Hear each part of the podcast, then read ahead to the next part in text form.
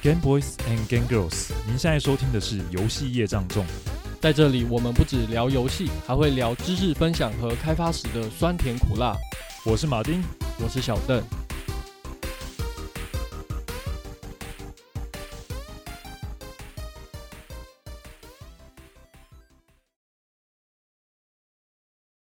欸、马丁，听说你最近有去看中医哦？哦，对啊。那、欸、啊，看什么？那是因为我之前那个穿新鞋子去跑步，就这鞋子超不合的，就害我两个脚的足弓都肿起来了。那一个鞋子就号称有高科技啊，我就冲着那个高科技去买的。那高科技就是说里面有一个晶片，可以去测量你的步距跟步频，然后同时透过那个 APP 去修正你的那个跑步的那个方法跟步频那些。就有点像一个 AI 的跑步教练这样子，嗯哼，对，但是没想到这个鞋子虽然号称高科技，但是我觉得穿起来实在不太舒服。我就穿那么跑一次哦，然后我两个只脚就废了。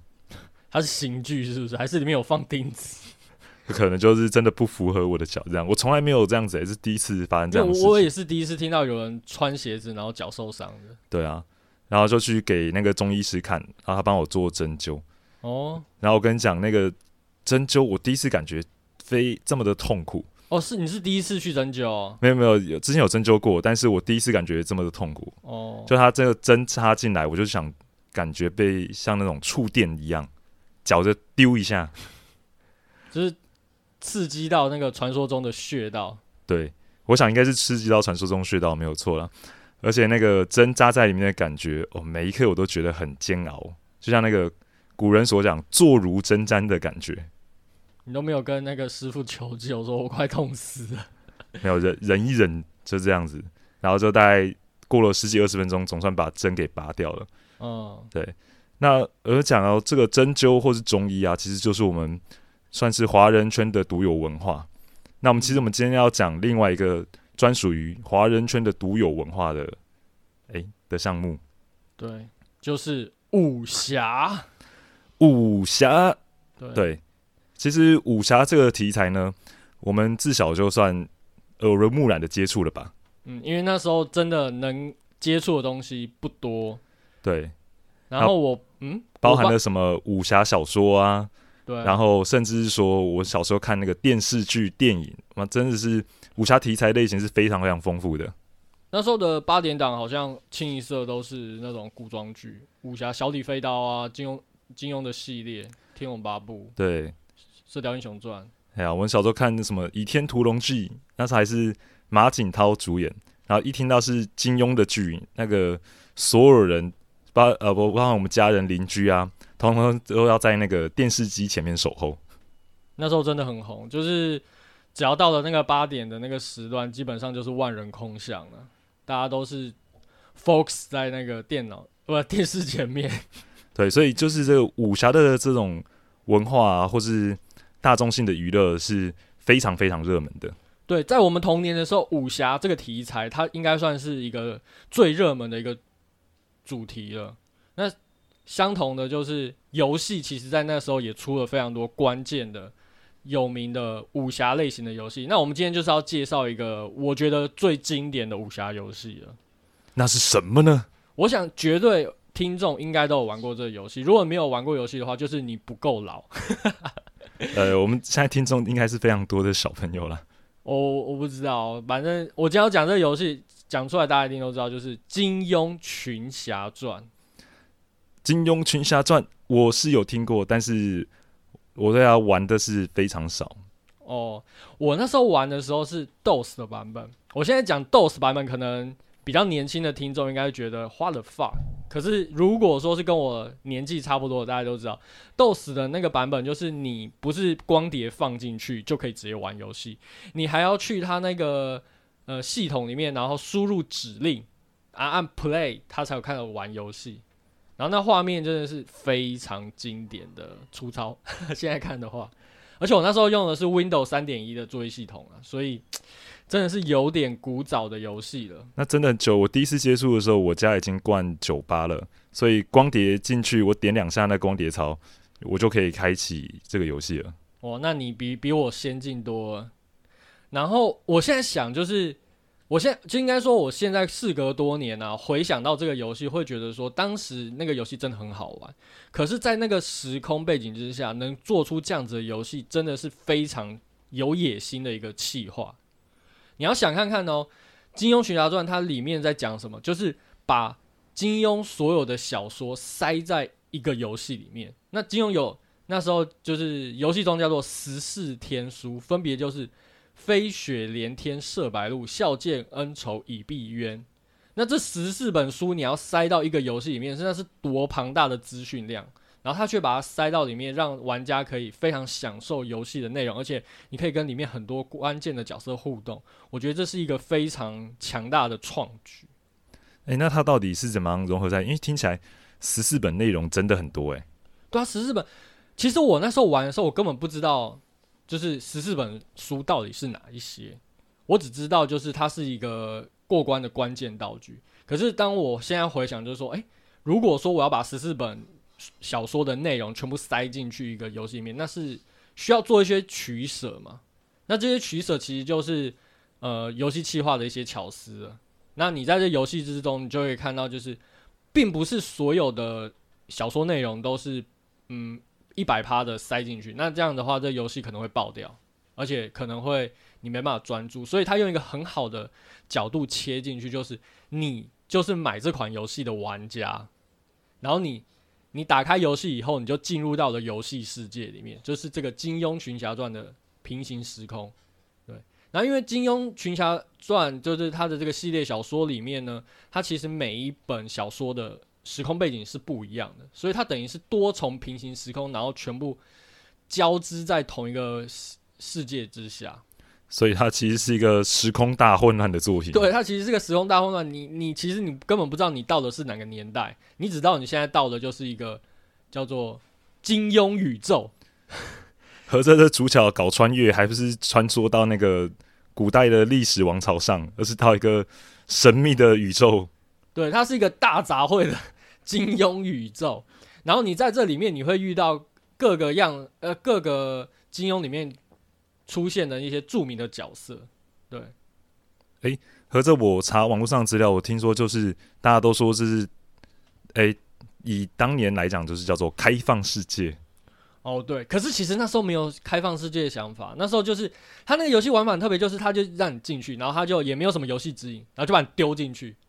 到那个世界里面，然后那个世界里面就是一个金庸的世界。现在想想，它就是我们现在常常谈论到的，就是开放世界，就是它没有一个主要要你去挑战的地方，可是你可以自由自在的在那个世界里面冒险、学武功啊，然后认识新伙伴啊之类的。嗯，那听起来真的是蛮跨时代不同的，因为我记得当时大部分的武侠游戏或是 RPG 游戏都是那种。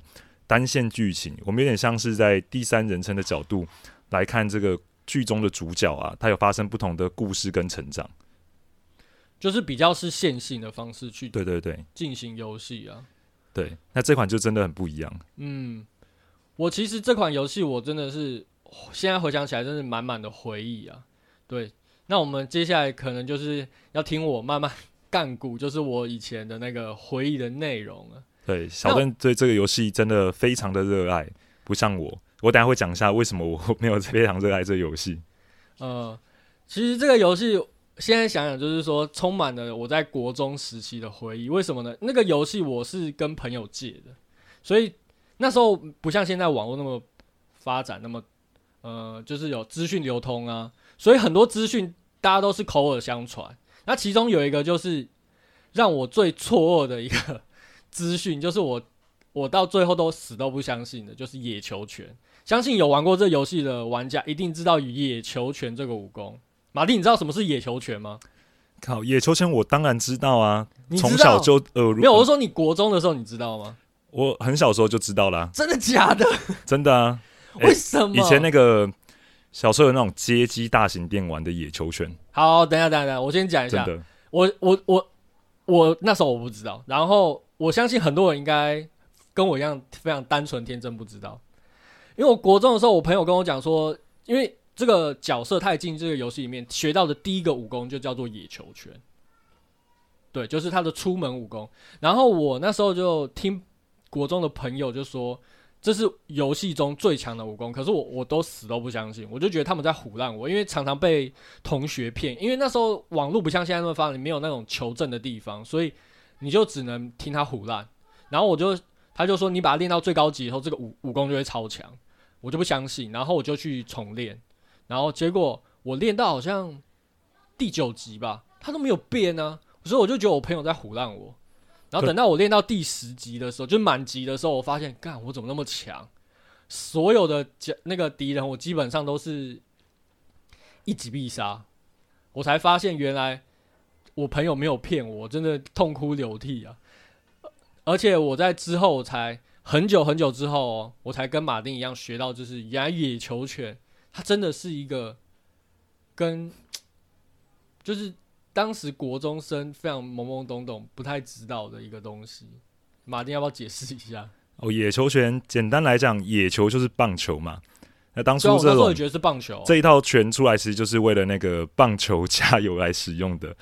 但是后来衍生变成另外一种形式，那就是说，呃，通常跟你玩这野球拳对象就是一个女孩子嘛，所以你跟他猜拳就很简单，单纯猜拳而已。剪刀手布，对，然后猜赢了就可以让对方脱一件衣服，就这样。对啊，但是你知道那个来回互动之后，那衣服会越脱越少的，是全部会脱光哦，就是脱到光了为止啊，要不然呢？所以街机有这种游戏？哎、欸，以前街机真的有这种游戏，我小时候看人家玩，那个才是，而且它里面游戏的女孩子是真人的，哇！但是很好玩的，就是你第一次猜赢的时候，因为他穿蛮多的，外面还要穿一件外套，有没有？所以他就播放着那个很性感的音乐，然后那个脱的时候吗？对，对对，然后女孩子可能就是那个就有点像转身跳一段舞这样子，哦，然后就这样宽衣解扣，然后把外套脱掉。哦，是有动画的，哦，就我是真人呐，啊，是真人影片的，对，哇靠，哇，那如果我国中看到，一定吓死。对，说当年小小的时候看的时候。不是很清楚为什么这样，但觉得那个画面很好笑。哦，你觉得很好笑？对，对，但是哦，内心看到还是觉得热热的，身体热热的。哎、欸，如果我国中看到会觉得，哇靠，这是什么伟大的发明？因为我真的不知道，我只知道他就是你讲，就是讲手不会脱衣服，我不知道他有这样子厉害的演出。哎，哦，真的是很厉害。不过有一个好，我学到这武功之后，就是。还，我觉得这个武功应该还有个秘籍，大家不知道，就是你练它的时候可以打空气练。我一开始不知道，所以我就是从头到尾，我的主角都是靠这武功去跟敌人打，然后常常都被秒杀，然后靠队友才可以过关。我当我知道他可以打空气练野球拳的时候，我又重练一次。所以这个游戏我因为资讯落差，前前后后我大概就是有些重破重玩，大概十几次吧。为了打野球拳吗？你要找一个那个女孩子跟你一起？欸、野球拳空挥嘿，不是，就是因为觉得自己的角色不够强，所以所以只好重玩，不然真的不知道就是到底要练多久。嗯、欸，我在想啊，如果有人很厉害啊，就给他给做一个游戏的魔改版，有没有？嗯、野球拳打下去还真的可以爆衣，那就可以名副其实了。你要你要看田伯光爆衣吗？哎、不要，当然要欺负女孩子啊！好，那可能是暗黑版，我等我等你开发有新的 mode 在里面。好，我们现在下一个继续再聊好了。我另外一个除了野球拳以外，就是我觉得最最厉害的武功就是左右互搏之术。那时候我拿到左右互搏之术，就从周伯通那边拿到的时候，就觉得这个武功实在太强了，而且因为他就是施展一次武功可以发两次嘛，所以我想说这个武功我一定要练起来。可是我无论怎么练，那个系统都跟我讲说你不能练。就是你，你没办法学啊！就是你学的时候就要把那个武功点，然后你就可以去学那武功。可是我，我永远无法学。可是为什么不能学？是有什么隐藏的设定吗？呃，我到后面才知道，就是这门武功它很特别哦。很多武功都是你你那个资质越高，你学的越快。可是这门武功它的资质要是游戏中最低的，就是你要很笨。可是你这个资质是怎么来的啊？我它是隐藏的啊，就是你不知道。嗯。游戏一直创角的时候，其实也没有提示你或什么，没有没有没有，完完全没有。所以，所以我一开始好是流程是这样，就是我知道他是要需要知道你资质的，对不对？然后后来发现有个 NPC，叫林呃林厨子吧，欸、林大厨，诶、欸，还是林厨子，反正就是一个会炒菜的，然后他就会帮你看你的资质有多少，就是高还是低。然后当我知道我资质很高以后，我就是把我角色砍掉，然后重新重新创角，然后就是然后再去拿，然后再去找林厨子，然后看自己资质高不高。我靠，这不是很麻烦吗？可我我知道好像还有更好的方式啊，可是我当时就是不知道，唯一唯一的解法就是这样，所以我这样一直重练，一直重练，然后我都没办法找到一个资质很低可以学到左右互搏之术，我就觉得内心中就是一种残念，就是我为什么不能练这武功，就是还太太奇怪了。后来我就问我朋友，他就说有一个秘技，就是你一定一定可以让你的资质最低，就是你在一开始创角的时候啊，你的名字就是预设的名字叫小虾米。就是你用存档，就是小虾米那个存档进去游戏，你的资质预设就是最低的。我靠，这个就是秘技吧？对啊。然后我我我进去以后发现，哇，真的可以学。但是我学的当下，我就觉得 内心有点亏欠，感觉好像自己在作弊。当时真的蛮天真的。然后，呃，我学到左右互搏之术的时候，因为我不知道那时候打空气可以练那个野球拳，就是练其他武功，所以我因为。资质很低，所以我练超久了。就是所有武功我就要练超久，因为资质很低嘛，所以你很多武功的经验值都要很高，所以你就要一直去练。我那时候可能就是一直去刷那什么金轮法王啊，就是一直去刷金，一直刷金，一直刷金，一直重复打，就是很浓的一个。哎、欸，为什么金轮法王可以重复打？我他说陪你练练吗？没有，他好像就是一个你如果没有推进剧情，就是可以一直打他的一个。哦，是哦，对啊，那、就是、那你那你打输会失败吗？好像会失败，那你把他打赢也不会把他杀死哦？不会不会不会，他他你把他打赢以后，他就会很傲娇的说，哼，然后就就走，你就可以走了。看他真的是标准木人桩哎，对，标标准给你练功，他可能是游戏故意设计给你练功的吧。反正我在那边就是早上起来以后，然后就开始一一直练练练练练，然后练武功，然后练到觉得，例如说九阳神功练到差不多了，或者是左火练起来以后，然后才继续后面观看，因为那个游这个游戏它的那个难度曲线其实。很奥妙，就是如果说你没有好好练功，对不对？你你到下一个关卡，你有可能直接被那个关卡里面的人瞬间秒杀。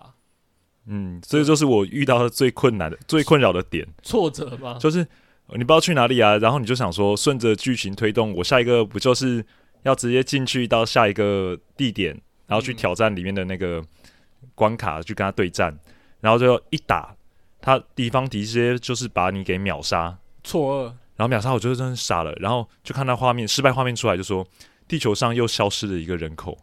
对，那以前的难度曲线真的没有做的很好，所以很多玩家都很挫折。我觉得在当时，对，嗯、应该就是要花你的时间在某些地方一直练功。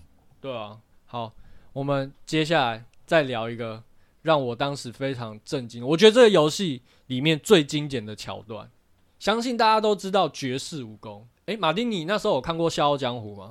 有啊，你知道《笑傲江湖》里面的武功都都要干嘛才可以学到？里面不就是最著名的《葵花宝典》，还有那个剑辟邪剑啊？这两个其实同一门武功啊，但是他们都是在那个《笑傲江湖》里面最强的两门武功嘛，对不对？对啊，那时候他的经典口诀叫做“欲练神功，必先自宫”。对，所以当时我刚好有在看这部片，我才知道说，哎，这个游戏里面也有《葵花宝典》跟辟邪剑法。然后，哎、欸，大家不是要先讲一下自宫什么意思吗？我们等下再讲，就是哎、欸，都可以，都可以练这个方法。然后我就想说，那我要不要练？因为我那时候这个游戏我重玩很多次嘛，所以呢，我有想脑中就闪起了一个不好的想，就是当我拿到了这个武功了以后，我就想说，如果我练以后，我会变超强吗？但是现在就跟大家讲哦，就是如果你要练这两个武功的话，你就要自宫。那自宫是什么？就是切鸡鸡。就变太监了嘛？对，就是你一定要切鸡鸡。然后我想说，这游戏嘛，切鸡鸡又没什么。可是当我点下那个葵花宝典的时候，然后它就会闪过一个字，就是如果你要练这武功的话，你就要自宫。你是否要自宫呢？它有那个 Y 跟 N。然后我在电脑前面我就犹豫了五分钟，我真的不胡乱，我真的在前面犹豫五分钟，因为我突然感觉到，就是我的鸡鸡上面有一把刀。贴在我的 老二上面，如果我按下 Y 的话，我的鸡鸡就没了。欲成大事者不拘小节啊，切下去吧。对，然后我就想说，我到底要不要切？我到底要不要切？然后呢，我就按 Y 的时候，我我立刻冲到厕所去确认我的鸡鸡还在。这什么奇怪的代入感？我真是太那时候国中生，那真是觉得真的会被切鸡鸡。我搞不好我我晚上我会梦到我被切鸡鸡，结果我发现我鸡还在，然后说哦，好险它还在。然后我就看到哦，我的小虾米已经学会正在修炼那个葵花宝典，但是我内心当下就应该说我还是去练了。可是练到一阵子，我突然想说，哇，对不起小虾米，就是我为了。为了要让我自己变强，就是把他的鸡鸡切掉了。那如果如果过关以后，他不就是没有鸡鸡的小虾米吗？后来我就有点亏欠，你知道吗？然后我就重读档案回去，就是回到那个还没有切鸡鸡状态的小虾米，继续进行游。想说不行，这个绝对不是我过关的方法，所以我要找到别的方法。就是这两门武功我不能学，绝对不能让小虾米学，就对了。不用啊，你就把名字改成东方不败就好了。不然名字没办法改，又不是像现在可以花钱改名。没有，你就下次取名直接叫东方不败。哎、欸，你说的好像蛮有道理，可是我我不知道，就是如果你取东方不败，因为游戏中有一个东方不败啊。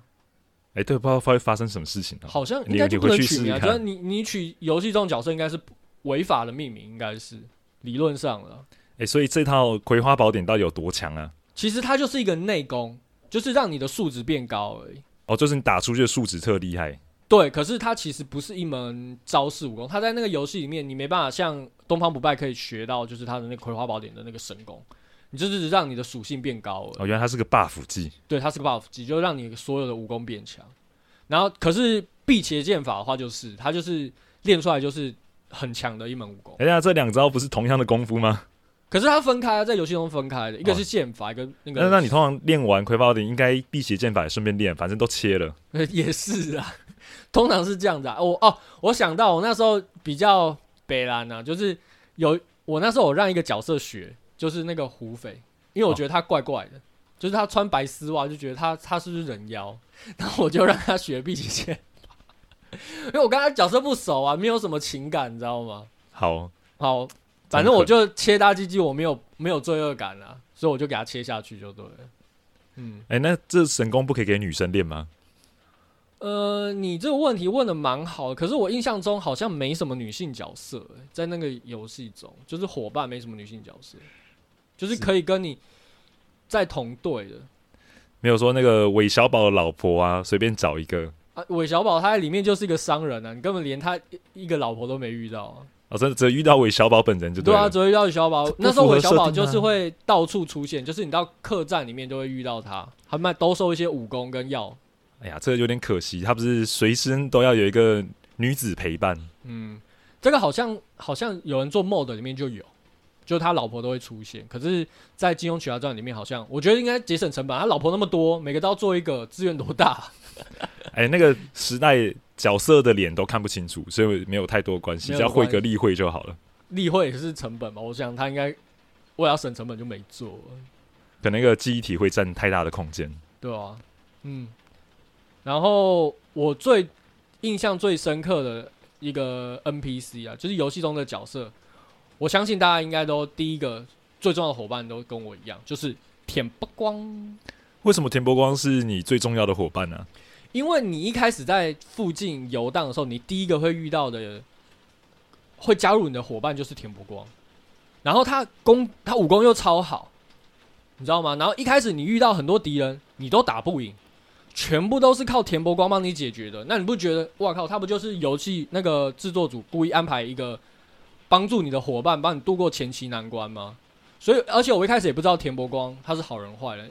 那马丁不是有说那个一开始他不是，我印象中好像那种吊一个东西在那个木桶上面。对，因为我记得我小时候玩，我觉得非常有趣的。嗯，他就是站在桌子上嘛，然后底下就吊个千斤重。用他的老二吊着千斤重，我那时候不知道那在干嘛，我只觉得他为什么要站在桌上，他就练帝王神功啊。哦，那是我现在知道是帝王神功，那时候不知道，我只是觉得那是一个怪人，很强的怪人。因为那个《笑傲江湖》的小说中，嗯，田伯光就是个大淫贼。有有，我看电视剧，尼姑他都调戏。对，就那个就是一个衡山哦，南衡山的那个女尼，叫做夷陵师妹。嗯，然后他就看着他，就算是光头，他也觉得可以上。光头我也可以，光头我也可以，只要是女的有重的，只要是女的她都可以，就是一个淫贼啊！但是在游戏中，你会觉得他很燥嘛？你知道吗？所以，然后他刀法又很强，所以久而久之，我们的那个就培养出一些革命的情感了。就即便到我是一直到很后期，因为剧情的要求才换成了胡斐，不然田伯光他陪我非常长的时间。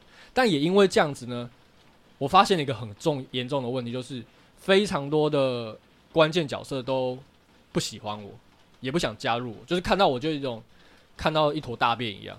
我后来才发现，原来是我旁边跟着田伯光。他跟在你旁边有什么坏处吗？因为这游戏它有一个设定，我觉得蛮有趣，但是一开始会让新手可能不太了解，就是它有一个善恶值系统。一般来说，我们玩 RPG 游戏不就是要到别人家翻箱倒柜吗？收集装备、拿物资，然后去讨伐魔王吗？对啊，有什么就拿什么啊。对啊，可是在这个游戏不一样哦，你如果未经他人同意去取别人家里面的东西的话，是会降你的道德值的。诶，可是现在听起来蛮正常的，因为在现实生活中就是这样子嘛。可是，一般的 RPG 都不会有这样子的限制，所以我那时候就是跟着田伯光到处去搜刮别人的东西，然后到处去拿别人的装备，然后到处去杀人。诶，等等，这听起来是你自己作恶啊，关田伯光什么事？就是习惯嘛，你以前玩那种日式 RPG 啊，不都是这样子，根本就没有这样子的意识啊，就是说我不应该去拿别人的东西，所以。然后还有一个事情，就是因为如果你一直跟坏人在一起，就是恶人在一起的话呢，你的道德值也会、善恶值也会逐渐下降，所以这会影响到很多正派的武林高手，他们不愿意去跟我结交，就对。所以我后来发现，就是有这个设定以后，我又只好重玩了。诶、可是那就像刚才啊，有人可以帮你看资质，那在这个里面或道德值的部分，有没有什么东西或者 NPC？可以是反出，呃，反映出你现在的道德值。哦，对，就是我后来发现有道德值是有一天我经过了南贤的那个家，就是他他是一个原创角色，然后那个他的家里面有一个镜子，那个镜子你只要上去跟他互动，你就会知道自己的道德值是在多少。合着这是个照妖镜，就是照妖，马上让你现形，就是现形，就是看你是好人还是坏人哦。然后当我知道我自己是坏人以后，我知 就知道。重练，因为你也不知道怎么做什么事情可以让自己洗白啊，就在那个那个时候，所以我就想说，好吧，那这样就是这个账号已经坏了，只好重练，所以我又进入了一次重练了。那当我知道说，哦，原来是因为，因为其实这个游戏的坏人都很有魅力啊，对，所以就很想要把他们全部招进来。可是后来发现坏人都会影响到自己的那个闯关进度以后，后来就只好重练。可是重练的时候还是会很念念不忘，就是田伯光，因为田伯光大概我重练好几，大概有五次都是他从头陪我到尾，对，所以所以觉得这种革命的伙伴，就是因为这样子要把他遗弃，有内心有种不舍啊，所以常常就会回去家他家看他练那个帝王神功，对，但对后来就就没办法，就是。就是内心就有这种，为什么大家都说他坏？可是我觉得他就是我朋友啊，就觉得虽然其他主角很也很强，很有魅力，像什么张无忌啊、胡斐啊、段誉啊，可是我觉得他们强归强，可是我觉得他在这个角游戏里面没有让我感受到他的那个互动的魅力，就是生命感，就觉得他是活活生生跟着你一起冒险的人。想不到你跟有 NPC 角色都培养出感情了。对啊，没办法，就是小时候就是那种很容易带入，然后田伯光真的就是一个让我觉得他是一个很有趣的角色。对，应该要向他学习帝王神功。啊，最后一个关键好了，就是为什么后来是重练，是因为怎么都没办法全破啊。因为如果说你的善恶值太低，你最后会对到的是十大善人，因为你太坏了。然后那个最后关卡到最后就是说，怕你放这个妖孽回去，所以只好把你干掉。然后你就会跟十大善人打，可是十大善人都超强的，郭靖、黄药师，还有谁？那个黄蓉，然后反正都很多很强的人，所以基本上你都打不赢。像那郭靖，他可以，他有他会左右互搏，然后呢降龙十八，他又会降龙十八掌，他可以一次打你两个降龙十八掌，如果你的血跟防御不够高的话，瞬间就直接直接升天了。嗯，这倒是蛮有道理。而且我记得这个游戏不都是那个敌方先动吗？哦，对啊，所以我就没办法全破啊。后来才知道说，哦，是因为我一开始以为是最后都一定要打十大善人，后来知道说，如果你善恶值够高的话，你是可以打十大恶人的。然后十大恶人比较弱，而且很废，基本上你就可以把他们秒杀。就是你武功够够高的一个水平的时候，你就可以把他秒杀。可是你就必须要够善良，但是但是因为我都是跟坏人在在一起结伴啊，然后都翻箱倒柜偷别人东西，干别人东西啊，所以就是三个值都是低到爆爆炸的。哎、欸，不过要当善人其实要很忍耐、很克制，因为你到什么地方，宝箱不可以拿，柜子不可以翻，这很这很烦啊。因为你想说会不会翻一翻里面可以拿到一个很厉害的武器啊？然后拳谱啊之类的，可是你都没办法翻，然后你一定要跟他交朋友，他才可以去翻，就觉得就是很卡。一般的我们的玩 RPG 的流程都不是这样子，但是有趣啊，就是你当你跟他结交以后，你就可以把他家里面所有东西都搜刮一空，然后而且他基本上他还会给他一些身上的道具，嗯，就包含什么武功秘籍之类的。对啊，大概是这样子。好，那我。我这以上大概就是我的我的一些干股的回忆啊，就是对我非常印象深刻的几个回忆。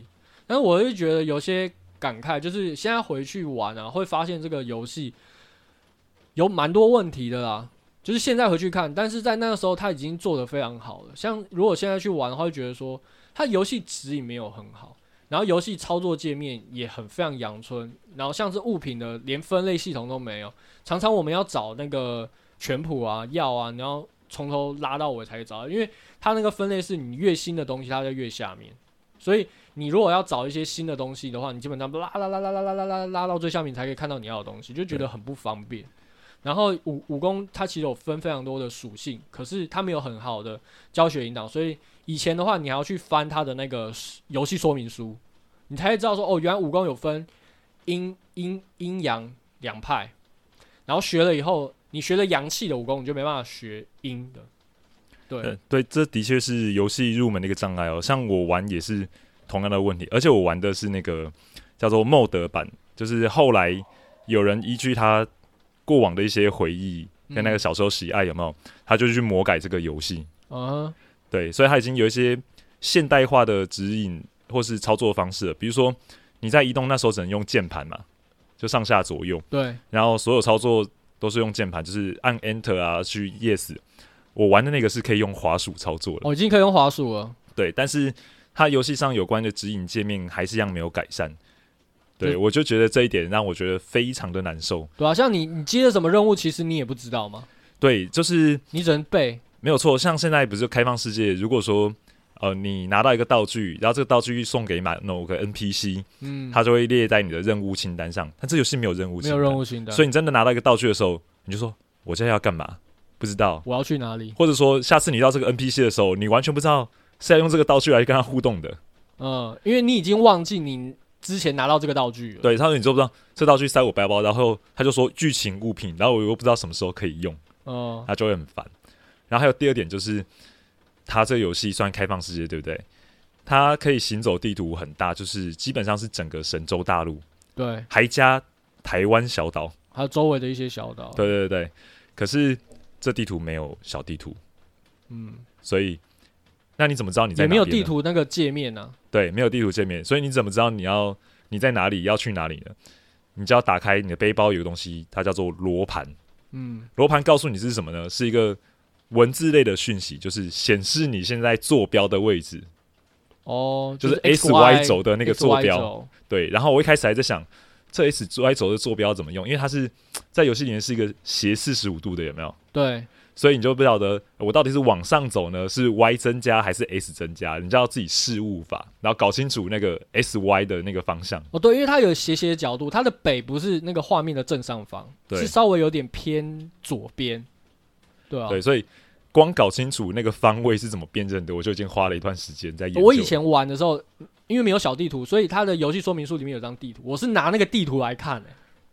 哦，这个就是要是你要去买正版是吗？地图在玩游戏耶，要正版才有的。对，我就买就是正版的才有那个地图啊，然后就看地图在玩的，真的很很很有代入感，你知道吗？然后我就看那个网络上的一些影片，在介绍这个游戏，就说那大陆大家都要去查那个网友制作的小地图，然后因为也没有制作很清楚嘛，因为网友就随便，比如说用那个 Excel 拉一一个个方格代表那个地点跟坐标，所以大家还要眯着眼睛找。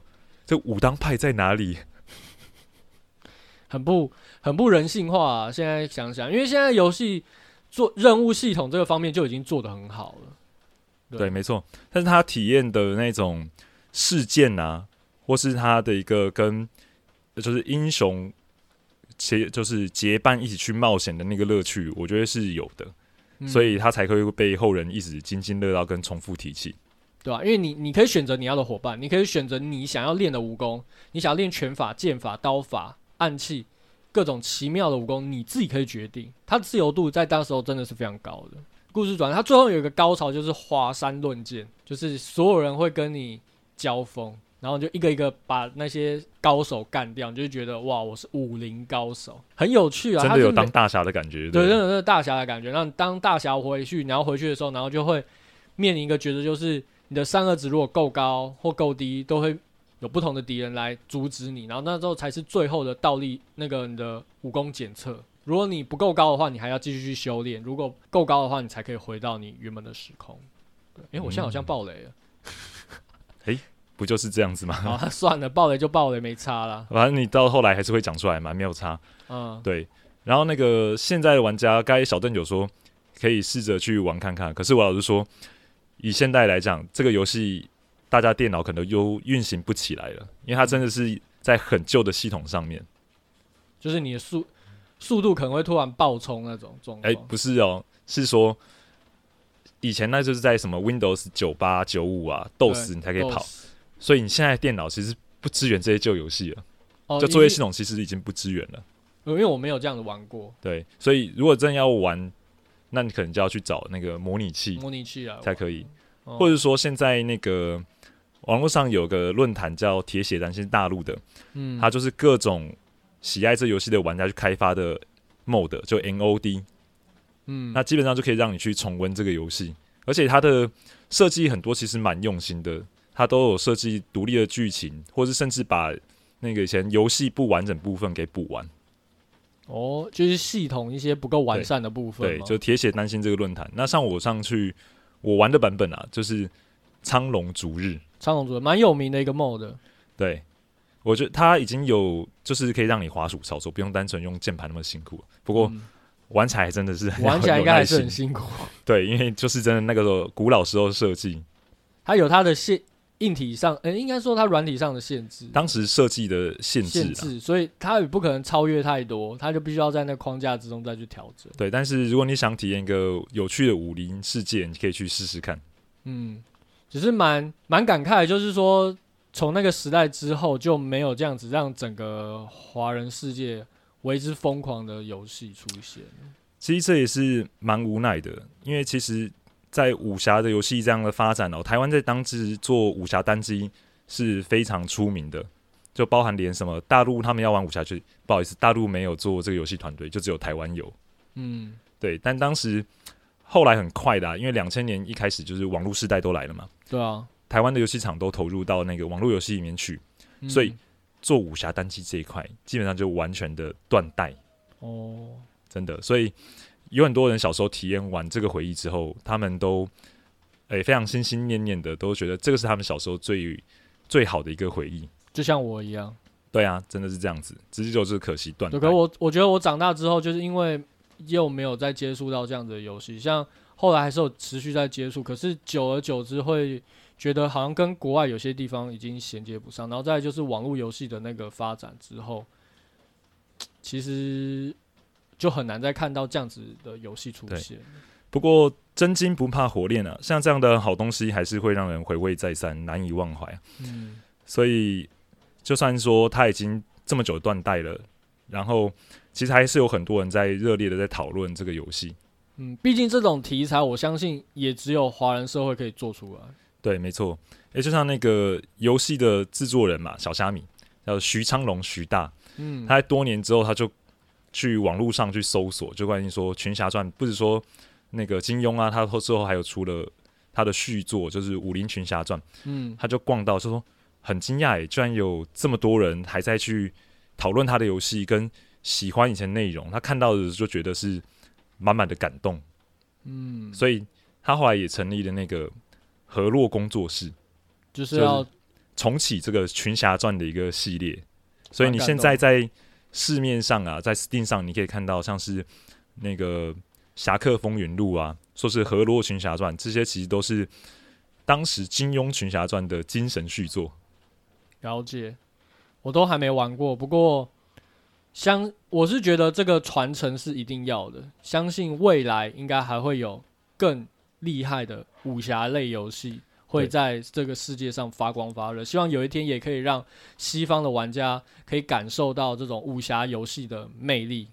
对，其实我们今天提及这个时候，也有思考一下这个问题，因为其实武侠游戏或这个类型真的是华人圈独有的一个文化，或是它有一个尤其市场所在。嗯，对，它就算说已经有断代，但是它其实没有消失。